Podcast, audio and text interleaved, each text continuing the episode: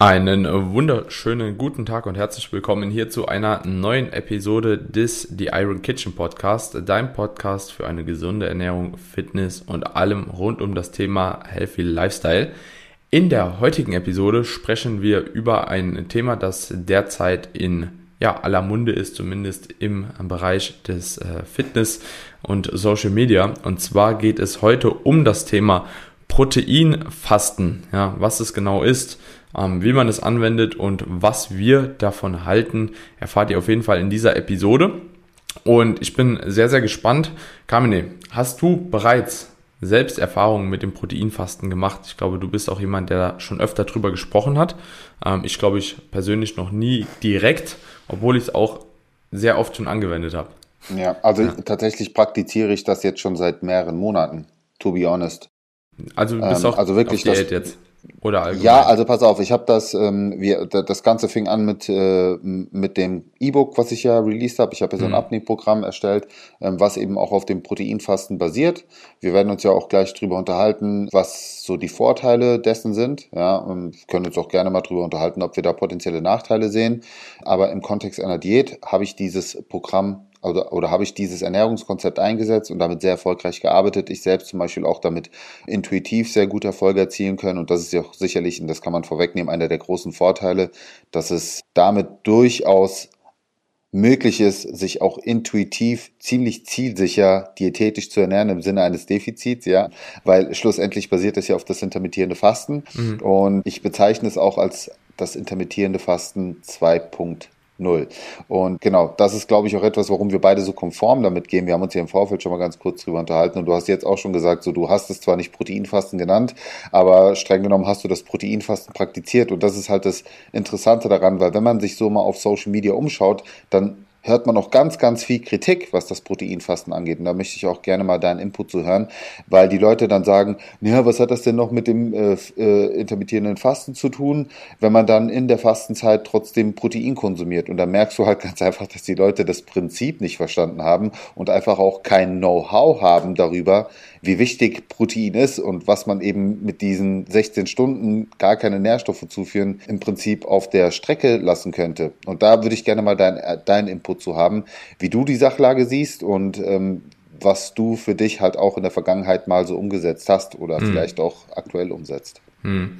Also bevor wir vielleicht jetzt da reingehen und äh, ich darüber auch schon erzähle, so was äh, ich aktuell so mache, beziehungsweise wie ich in der Diät vorgehe, Wäre es vielleicht aber auch nochmal interessant, den Leuten auch zu sagen, wie so ein Proteinfasten grundsätzlich halt eben auch aufgebaut ist, warum das ähm, auf jeden Fall dahingehend auch nochmal eine Unterteilung zu dem reinen intermittierenden Fasten ist und warum man es vielleicht auch als intermittierendes Fasten 2.0 bezeichnet. Also wenn wir intermittierendes Fasten uns anschauen, hatten wir ja auch schon des Öfteren mal drüber gesprochen, bezieht sich das ja quasi immer auf ein bestimmtes Zeitfenster, in dem man quasi gar nichts ist. Also das kann in der Form von 16.8, 20.4, gibt ja alle möglichen Formen und ich glaube, das ist auch rein theoretisch frei definierbar für einen selbst. Ich glaube, bei 16.8 fängt es an, oder? Wo man wirklich äh, von spricht, okay, das ist jetzt ein intermittierender Fastenansatz, weil man halt eben zwei Drittel des Tages quasi ohne Nahrungszufuhr dann gewährt und erst dann nur einen Zeitslot quasi hat von acht Stunden, in dem man die gesamte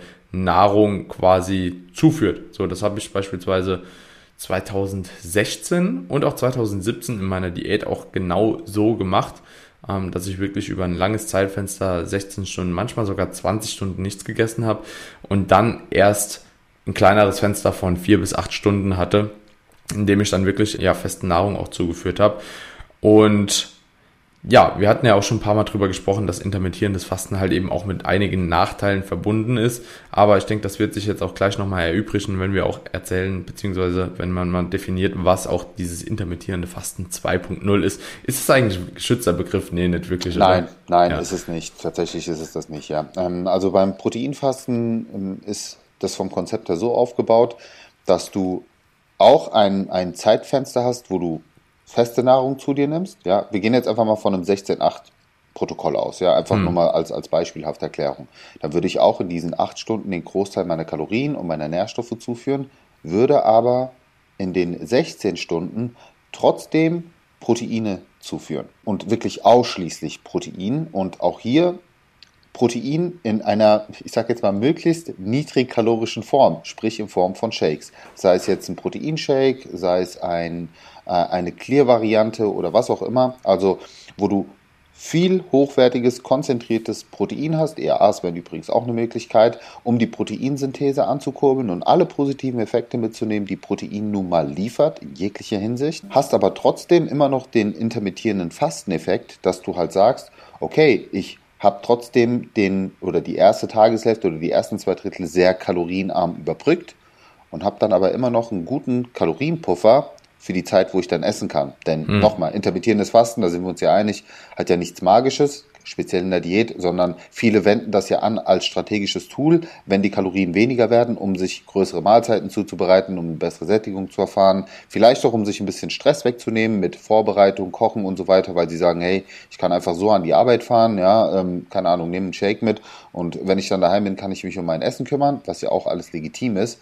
Aber das ist im Prinzip der Grundgedanke vom Proteinfasten, also auch in der Fastenzeit mit Protein ausschließlich zu fasten.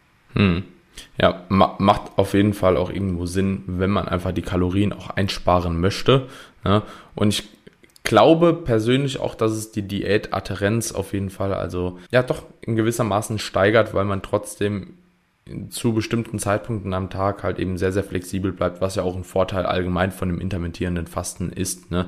Ähm, ja. Und bezüglich der Diätadherenz, das ist ja auch ein, ein super Beispiel, weil ähm, wir wissen zum Beispiel, dass Protein am frühen Morgen auch dafür sorgen kann, dass du den Rest des Tages weniger Hunger hast. Also es gibt da tolle Untersuchungen, die zeigen, dass die Personen, die morgens proteinreich frühstücken, in den, also über den Tagesverlauf auch intuitiv, ne, also ad libitum, weniger Kalorien zuführen.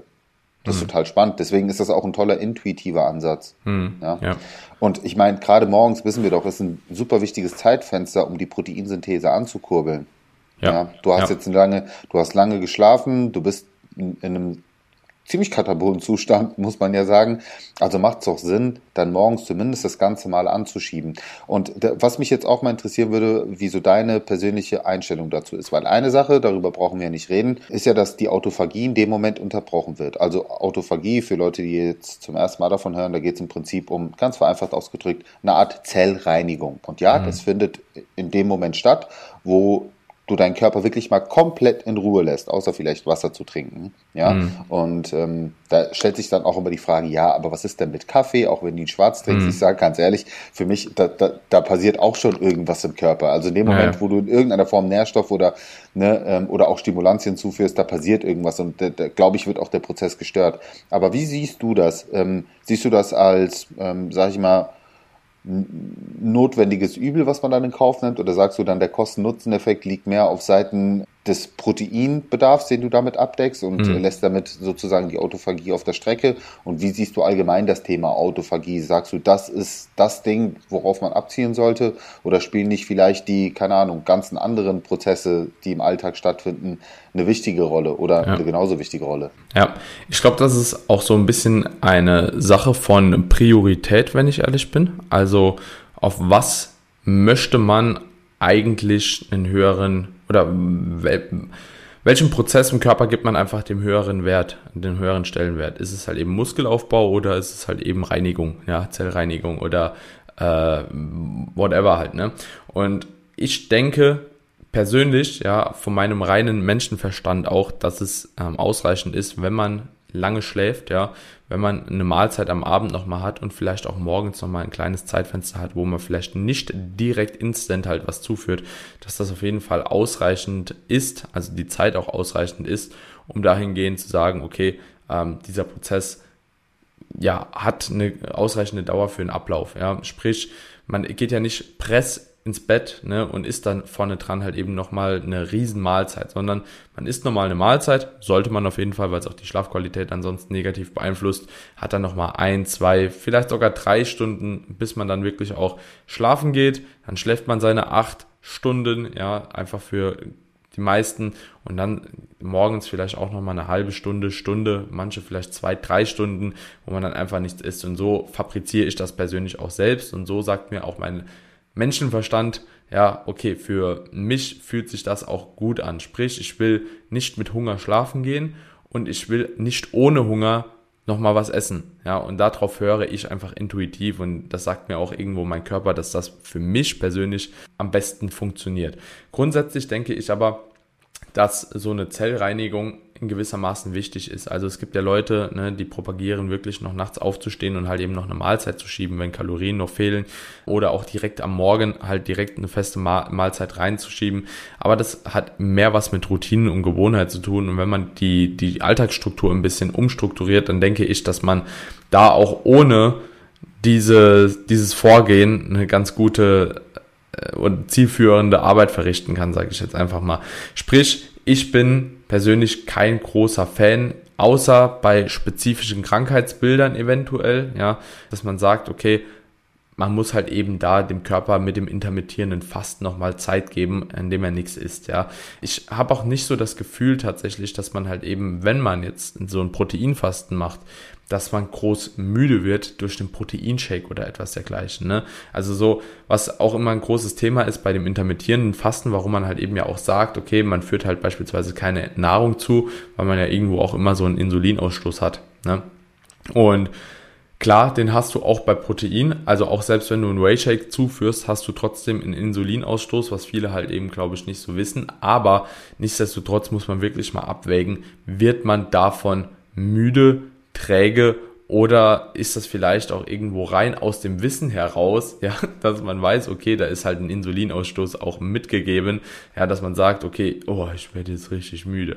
Ich glaube ehrlich gesagt nicht. Ich habe auch bei mir schon mal den Selbsttest gemacht, so zwischen Unterschied, wenn ich was esse, ja, auch feste Nahrung und umso mehr ich zuführe, ja, umso mehr mein Körper auch im Verdauungssystem arbeiten muss, mein Magen-Darm-Trakt arbeiten muss, wenn ich feste Nahrung konsumiere. Egal, ob das jetzt nur ein Ei ist, ob das halt eben Fleisch ist, ja, relativ fettarm, oder ob es ein Shake ist. Ich muss sagen, so gerade so ein Whey-Shake geht dann doch sehr, sehr gut einfach runter. Du trinkst ihn nebenbei, schlürfst ihn nebenbei. Jetzt gerade auch mit den ganzen Clearways, die man mittlerweile hat, ja, die halt eben noch leichter verdaulicher sind, noch schneller ins System gefühlt gehen, gar kein Fett mehr drin ist, braucht man sich da relativ wenig Gedanken, glaube ich, machen, dass man halt irgendwie dadurch müde wird. Wie sind seine ja. Erfahrungen damit? Ja, also meine Erfahrung damit ist auf jeden Fall eher positiv als negativ. Ähm, dieses Müdigkeitsding, das habe ich bei mir ähm, wenn überhaupt, also erstmal ist es halt auch wichtig von der Insulinsensitivität. Ne, manche sind da ein bisschen besser aufgestellt als andere, aber ich merke das vor allen Dingen eher von der Mahlzeitengröße, wie schwer mir eine Mahlzeit im Magen liegt, wie viel Verdauungsarbeit mein Magen-Darm-Trakt leisten muss. Und wenn das eben in dieser Form ist, wie wir das jetzt hier beim Proteinfasten zum Beispiel auch gerade erklärt haben, in Form von leicht verdaulichen Proteinquellen, meist eben in flüssiger Form, weil das eben die kalorienärmste Variante ist, um Proteine zuzuführen, dann spielt das absolut gar keine Rolle. Ja, ja. also du bleibst trotzdem frisch in der Birne. Aber auf jeden Fall ein guter Punkt. Ähm, lass uns doch mal auf die Punkte zu sprechen kommen, warum wir das Proteinfasten als überlegeneres intermittierendes Fasten sehen. Wir haben uns jetzt schon darüber unterhalten, dass wir eben genau in dieser Fastenphase Proteine ergänzen, was beim klassischen intermittierenden Fasten eben nicht der Fall ist. Und jetzt müssen wir auch immer mal zielgruppenspezifisch schauen. Warum ist es überhaupt wichtig, Proteine in regelmäßigen Zeitabständen zuzuführen? Vielleicht mal ganz kurz bei der Basis angefangen.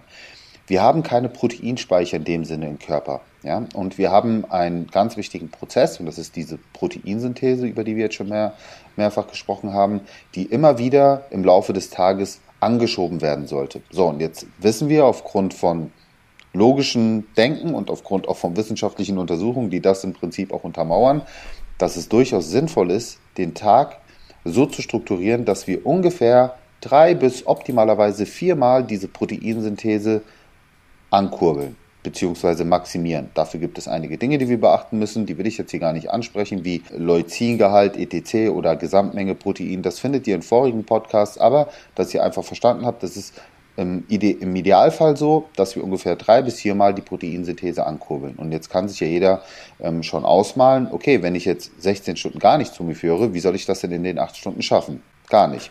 Und genau deswegen wird das übrigens auch von führenden Ärzten und Wissenschaftlern, zum Beispiel, Peter Attias, so einer davon, auch empfohlen. Der spricht zwar nicht über das Proteinfasten, aber wenn du seine Empfehlungen hörst, auch in Podcasts, in Interviews, dann sagt er immer, ey, selbst wenn du intermittierendes Fasten machst, sieh zu, dass du Protein in der Fastenzeit konsumierst und Protein only. Also spricht dir schon dafür, wenn auch renommierte, äh, international anerkannte Experten das so empfehlen, ja, dass man nicht immer sagt, ja gut, aber ihr verkauft Proteinpräparate, ne, das kann ja dann sehr schnell aufploppen, aber nein, das ist halt wirklich auch wissenschaftlich gut untermauert. So, das heißt, wir haben dadurch eben eine optimierte Proteinzufuhr über den Tag, indem wir das eben auch in der Fastenzeit tun. Und wie gesagt, haben trotzdem eben diesen Gänsefüßchen Kalorienspareffekt, falls das für dich relevant ist. Und vor allem auch für Sportler wird jetzt auf einmal das intermittierende Fasten interessant. Für Kraftsportler, die zum einen das Ziel haben, Muskeln aufzubauen, worüber wir auch da sicherlich über einige potenzielle Nachteile sprechen können. Aber ich sage jetzt mal, für den Normalsportler, für den normalen Kraftsportler wäre jetzt auf einmal das intermittierende Fasten aus meiner Sicht durchaus empfehlenswert, aber eben auch für Leute, die auf Diät sind, weil diese Proteinsynthese ist eben nicht nur wichtig, um Muskelaufbau zu initiieren, um diese anabolen Prozesse anzuschieben, sondern das ist natürlich auch wichtig als Muskelschutzeffekt. Hm. Ja, dementsprechend können wir davon ausgehen, auch wenn da aktuell Daten fehlen, weil das Modell so noch nicht wirklich untersucht ist, aber der logische Menschenverstand sagt mir, dass mit einer sehr, sehr hohen Wahrscheinlichkeit mit dem Proteinfasten mehr Muskeln konserviert werden in der Diät als ohne dieses Proteinfasten, also mit dem klassischen intermittierenden Fasten. Auch wenn die, die Befürworter vom intermittierenden Fasten immer sagen, ja, da passiert nichts und die, na, würde ich jetzt mal in Frage stellen. Also ich glaube wirklich, wenn man das mal messen würde mit DEXA-Scan und der Sache auf den Grund geht, würde ein Effekt feststellbar sein. Ob dieser Effekt dann so signifikant ist, wissen wir nicht. Aber warum liegen lassen? Ja, ja, zumal wir auch wissen, dass wir eben durch das Protein eben weitere Effekte haben, wie ich vorhin geschildert habe. Zum Beispiel potenziell auch weniger Hunger im Alltag etc. Ja. Mhm. Von dem her ist das definitiv ein Argument, wo ich sage, das macht das intermittierende Fasten ähm, ja in, in dem Modus einfach überlegener. Mhm. Ähm, um, aber um, ganz kurz, ja? ich möchte hier eine Frage zupitchen ähm, zum Thema Muskelaufbau, weil da könnten jetzt natürlich einige sagen, so ja, ist es auch für den Muskelaufbau geeignet? Ich, ich sage ja, aber ähm, und hier möchte ich das Aber auch an dich weitergeben. Wie siehst du den Sachverhalt bei Leuten, die wirklich auch viele Kalorien zum Beispiel konsumieren müssen? Ich finde es persönlich ein bisschen schwierig, einfach aufgrund der Belastung für den Verdauungstrakt ähm, irgendwann in diesem kurzen Zeitraum. Also man kann das schon machen. Es gibt Leute, die das auch machen. Ja, ähm, manche kommen besser mit klar, manche kommen weniger gut mit klar. Ich habe es tatsächlich früher auch mal so gefahren, dass ich mir dann abends trotzdem clean irgendwie noch zweieinhalbtausend Kalorien reingezogen habe. Ja, aber das war schon grenzwertig, ne, weil da ist so, keine Ahnung, 300 Gramm Reis dann oder so, 350, 400 mit Gemüse noch, weil du willst ja auch irgendwo deine Mikronährstoffe trotzdem noch reinkriegen, so mit einer Proteinquelle. Und ich sag mal so, es ist einfach auch nicht mit einem Vorteil verbunden. Das wollte ich eben tatsächlich auch noch so anmerken. Ich finde alleine das intermittierende Fasten ähm, auch schon relativ schwierig, ja, wenn wir uns jetzt auf äh, die Proteinsynthese beziehen und du halt eben in diesem intermittierenden Fastenfenster, das du dann hast, von acht Stunden, sechs Stunden, wie auch immer, vier Stunden, ja, zwei feste Mahlzeiten reinbringen willst, weil du eigentlich die Proteinsynthese dann nur einmal maximierst. Warum? Weil, wenn wir jetzt hingehen und nach einem 8 Stunden Zeitslot dann als erste Mahlzeit, sage ich jetzt einfach mal, eine, eine, kleine Bowl essen. Ja, wir essen einfach mal so eine Reisbowl. Ja, muss ja gar nicht so groß sein. 800 bis 1000 Kalorien. Ja, du hast da Fleisch drin, du hast da vielleicht ein bisschen was an Gemüse drin, da sind nochmal Ballaststoffe mit drin und so weiter und so fort. Das Ganze muss ja im Magen erstmal zersetzt werden, ja, teilweise im Darm zersetzt werden und die Prozesse bedarf, bedürfen einfach auch so ein bisschen Zeit. Ne, das heißt, wenn du da halt eben einmal eine feste Mahlzeit reinbringst, dann kannst du vielleicht noch ein zweites Mal, ja, äh, die Proteinsynthese wirklich auch maximieren. Jetzt nicht nur so stimulieren, aber maximieren, weil einfach die Verdauungsprozesse vorne dran auch noch nicht wirklich abgeschlossen sind. Und das darf man halt auch nicht vergessen. Das heißt, wenn du ein intermittierendes Fasten machst und dreimal die Proteinsynthese trotzdem stimulieren wollen würdest, sage ich mal, nach 16 Stunden Fasten einmal, dann vier Stunden später noch einmal und dann vier Stunden später noch einmal, ja, dann müsstest du zwei Whey-Shakes eigentlich trinken, ja, also ja, so du wieder. Hast ja trotzdem nicht die, du, du hast ja genau, trotzdem genau. die 16 Stunden nichts gehabt, also ja, ja, ja, ja, die Zeit also, geht ja sowieso flöten, also du kannst, äh, das ist ein guter Punkt, weil was du meinst ist, auch nochmal für den Zuhörer, du kannst halt nicht das kompensieren, was du in dieser anderen Zeit äh, auf der Strecke hast liegen lassen. Und das ist übrigens auch ein sehr spannender Punkt, Daniel, über den müssen wir uns in vielleicht mal einer anderen Podcast-Episode unterhalten. Denn ähm, zum Beispiel, da, weißt du, so das Prinzip der Wochenbilanz ist ja in der Diät super easy umsetzbar. Ja? Und da ja. kannst du auch sagen, so ob du jetzt High Days, Low Days hast, so du wirst am Ende der Woche gleich viel abnehmen. Aber wie sieht das Ganze bei dem Muskelaufbau aus? Ich sag jetzt mal, du hast einen Grundbedarf von 3000 Kalorien ja, für Muskelaufbau und jetzt ist an dem einen Tag 1000, an dem anderen 1005, an dem anderen Tag 5000. Ja, kannst du jetzt das, was du an den an den 1000 Kalorien Tag ähm, verloren hast, wieder aufholen an dem 5000 Tag? Ich sag nein. Ja, aber hey. lass, lass, uns, lass uns da gerne noch mal eine, eine eigene Episode drüber abdrehen, weil ich finde, das ist ein super spannendes ja, Thema, ja. wo du halt merkst, wie individuell Ernährung immer ähm, auch auf das Ziel gesehen ja, ist. Ja, Spannender, spannender Punkt. Aber sorry, voll. wollte ich nur also, mal als kurzen Abriss, einfach für die Leute, die jetzt vielleicht noch nicht so deep in dem Thema sind, dass man da auch mal so kleine Randnotizen mitgibt. Ja, ja, voll. Und gerade in Bezug auf Muskelaufbau, wie gesagt, oder allgemein auf eine Gewichtszunahme finde ich das einfach eher ungünstig. Klar, du kannst deinen Verdauungstrakt äh, trainieren, dass der das halt eben auch toleriert, ja, über die Zeit. Also es ist auch wieder nur Gewohnheit und Routine. Ne? Also wie gut er das toleriert, aber es macht meiner Meinung nach für die wenigsten wirklich Sinn. Ja? Dementsprechend würde ich das wahrscheinlich eher in einem Diät-Szenario fahren oder modifiziert einfach in einem Aufbauszenario, dass man halt eben sagt, okay, vielleicht vor dem Training schon mal eine ganz gute Mahlzeit und nach dem Training dann nochmal eine deutlich größere und im Training vielleicht auch schon nochmal ein bisschen was reinbringt, aber wie gesagt, man muss es halt eben auch nicht äh, übertreiben und man kann ja auch eine modifizierte Variante sagen, dass man, okay, äh, vielleicht die erste Mahlzeit ist dann nur ein Shake. Ja, statt halt eben die ersten zwei oder vielleicht drei Mahlzeiten am Tag äh, im Proteinshake dann zu trinken, dann kann man nur die erste Mahlzeit vielleicht mit einem Shake arbeiten und dann bei der zweiten schon auf was kleineres, festeres übergehen und dann immer wieder halt so leicht progressiv steigern, so zum Abend hin. Ähm, vielleicht auch nochmal eine, eine ganz coole Empfehlung, die ich hier zum Beispiel auch meinen Leuten mitgebe. Ich habe auch so eine Skinny Fat Challenge initiiert, wo es halt um Body Recomposition geht und ähm, da gehört natürlich das Training mit dazu und da gehört es natürlich auch dazu, im Training progressiv zu arbeiten. Jetzt gibt es natürlich auch einige, so wie ich, die morgens trainieren gehen. So, wir wissen nun mal, dass Kohlenhydrate auch einen gewissen performance-steigernden Effekt haben, der auch nicht von der Hand zu weisen ist.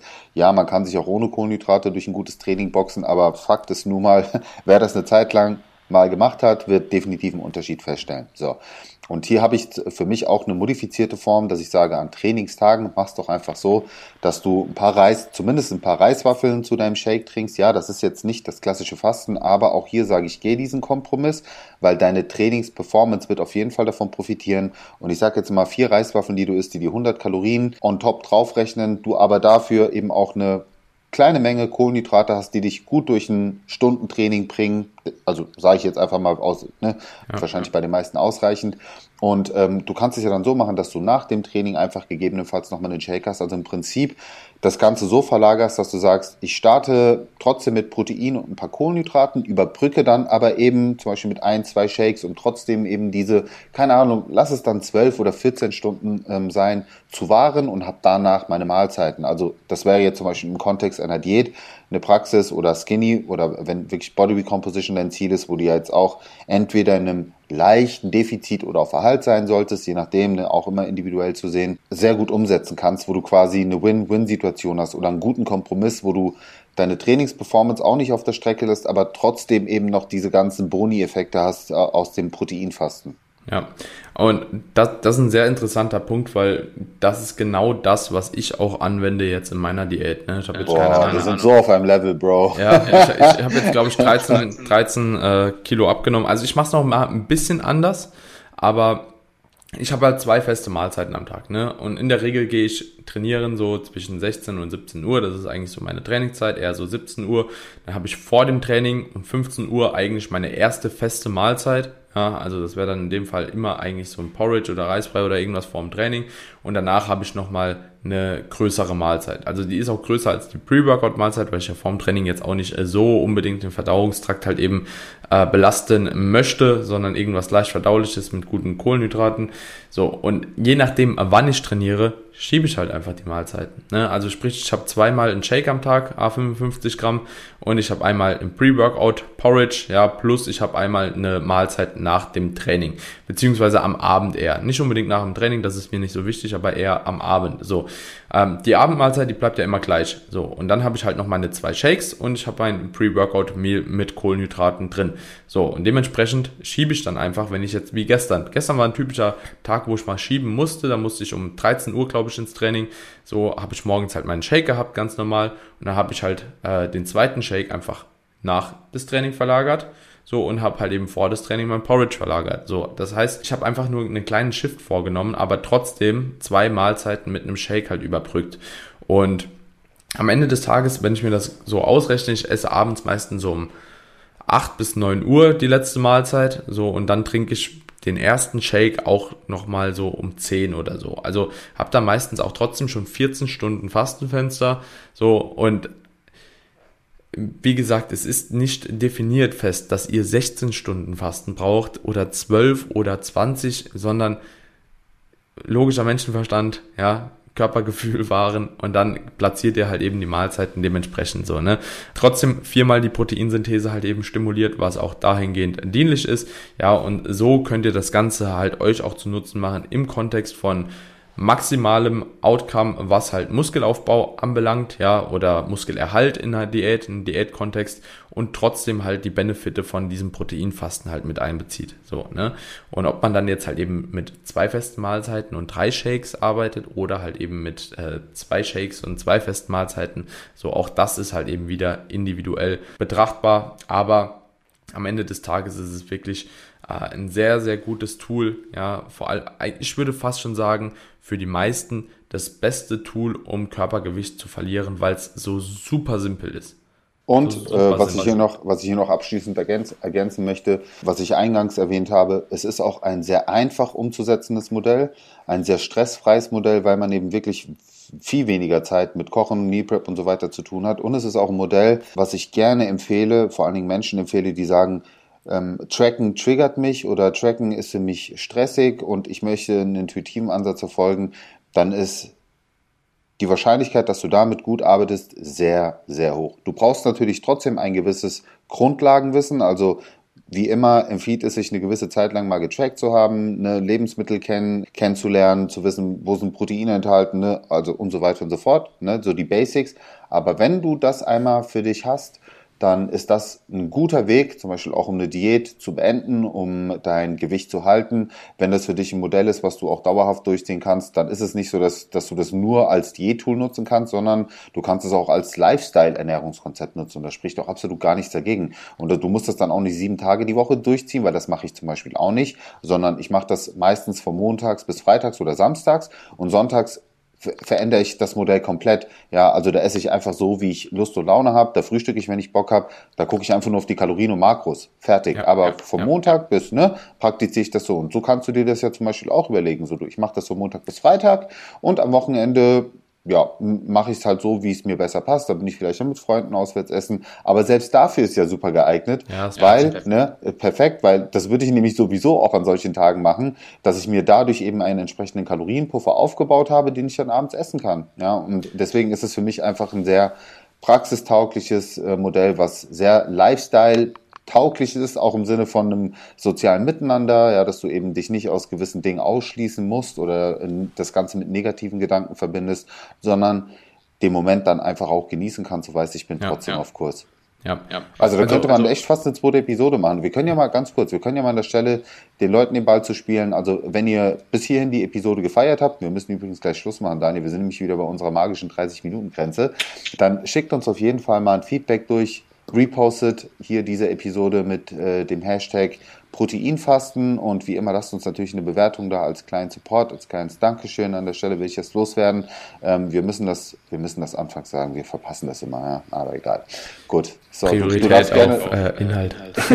ist so, du darfst gerne die abschließenden Worte hier loswerden und äh, genau, auf jeden Fall coole Episode bis hierhin. Vielen, vielen Dank für den Austausch. Ja, auf jeden Fall. Also ich äh, möchte hier auch vielleicht an der Stelle nochmal anmerken, dass, wie gesagt, das Ganze einfach mal ausprobiert werden sollte, weil es so super simpel ist und vor allem auch für viele ähm, ohne viel Wissen, muss ich wirklich sagen, ohne viel Wissen funktionieren kann, ja, wenn man halt eben gewisse Parameter einfach äh, konstant hält, einerseits halt eben Aktivität, andererseits halt den Schlaf und dann halt eben mit so einem Verfahren arbeitet, ja, und klein angepassten Meals werden die meisten Leute schon einfach Gewicht verlieren. Ja, wie viel das dann letzten Endes ist, das ist nochmal so eine andere Sache, ne?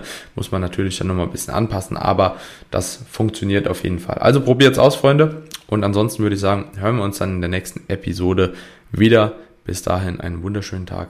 Ciao, ciao. Macht's gut.